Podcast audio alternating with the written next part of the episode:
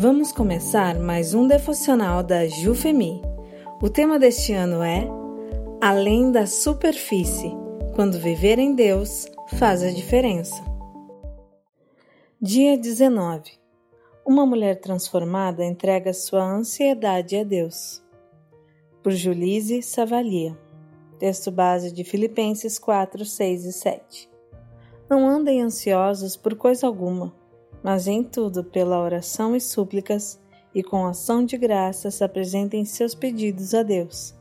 E a paz de Deus, que excede todo entendimento, guardará os seus corações e as suas mentes em Cristo Jesus. A ansiedade é um dos fenômenos mais comuns na clínica de psicologia dos tempos atuais.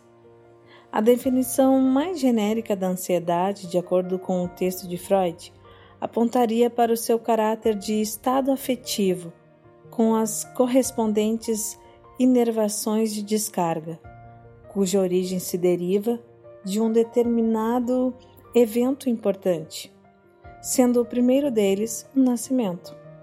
Isso significa que somos tomados pelos sentimentos de ansiedade toda vez que precisamos passar por uma situação nova, desde o ventre materno. Ao experimentar o nascimento, já nos deparamos com algo desconhecido, algo que não sabemos ao certo. Esse seria o nosso primeiro evento ansioso, e a descarga emocional derivada dele faz com que o bebê chore.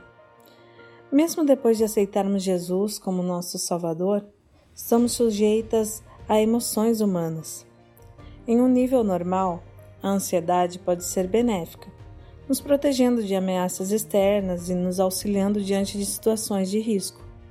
Porém, a ansiedade em excesso pode vir acompanhada de medo, medo do desconhecido.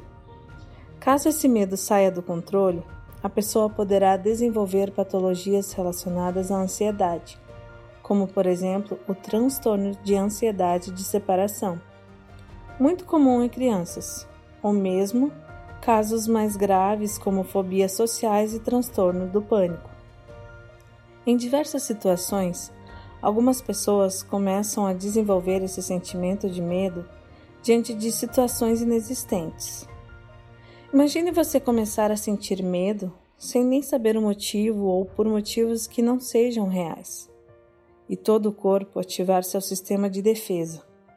Muitos hormônios e outras substâncias são liberadas no organismo e ativam nosso sistema de luta ou fuga. Uma pessoa que fique com esse sistema ativo por muito tempo terá sequelas sérias e poderá desenvolver várias doenças como problemas de tireoide, pressão alta ou até mesmo diabetes. Vários personagens da Bíblia já sofreram com sentimentos desagradáveis. Lembre-se de José no Egito, vendido como escravo pelos próprios irmãos. Gênesis 38. Quando eles vieram buscar alimentos, José os reconheceu, mas calou-se e retirou-se para chorar. Depois, quando trouxeram seu irmão Benjamim, novamente entrou em seu quarto e chorou. Não se sinta mal se em alguns momentos você precisar entrar em seu quarto e chorar como José. Sara, esposa de Abraão, ofereceu a Agar, sua serva, para se deitar com o esposo a fim de lhe dar um filho e cumprir a promessa. Nessa situação, a ansiedade fez com que ela não soubesse esperar o tempo certo. Uma ansiedade de antecipação. Quantas vezes você já tentou resolver algo dentro de casa porque não teve paciência?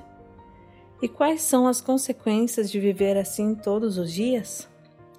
Imagine a pessoa deitada na cama, tentando dormir, e os pensamentos a mil, buscando resolver problemas, pensando em soluções e planejando os próximos passos.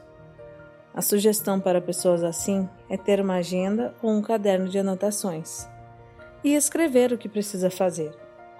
Assim, não corre o risco de esquecer e seus pensamentos se acalmam. As reações corporais, infelizmente, não podem ser controladas. Se você tiver ansiedade em excesso, começará a sentir seus efeitos e não terá um botão de desligar. Entretanto, existem algumas possibilidades para que você comece a se cuidar. A primeira delas é identificar de onde vem a ansiedade ou qual medo você está sentindo. Ao descobrir a origem, você poderá saber se esse medo é real ou apenas uma fantasia para tentar se defender de algum pensamento ruim ou mesmo um trauma do passado. A segunda é conversar com alguém sobre como está se sentindo, alguém de sua confiança, seja um conselheiro, pastor ou psicólogo. Falar ajuda a aliviar. Nesse momento é imprescindível fazer uso da oração. Ela possui efeitos terapêuticos já comprovados pela ciência. Em Filipenses 4:6 encontramos uma dica valiosa. Não se preocupem com nada. Peçam o que precisam e, principalmente, orem com o coração agradecido. Eis o nosso desafio: saber agradecer em todos os momentos, mesmo nos momentos de dificuldades, nas lutas. Mesmo quando não puder resolver nada, seja agradecida. Ao praticar momentos devocionais entregando sua ansiedade a Deus, pouco a pouco você perceberá que confiar é mais leve e saudável. Praticando assim a entrega àquele que é maior que tudo, agradeça. Agradeça até mesmo por sua dor e seus medos. Quanto mais você agradecer, mais sentirá alegria e conseguirá melhorar sua reação diante da vida. Conheça-se, ore e agradeça. E a paz de Deus, que excede todo entendimento, guardará o coração e a mente de vocês em Cristo Jesus. Filipenses 4, 7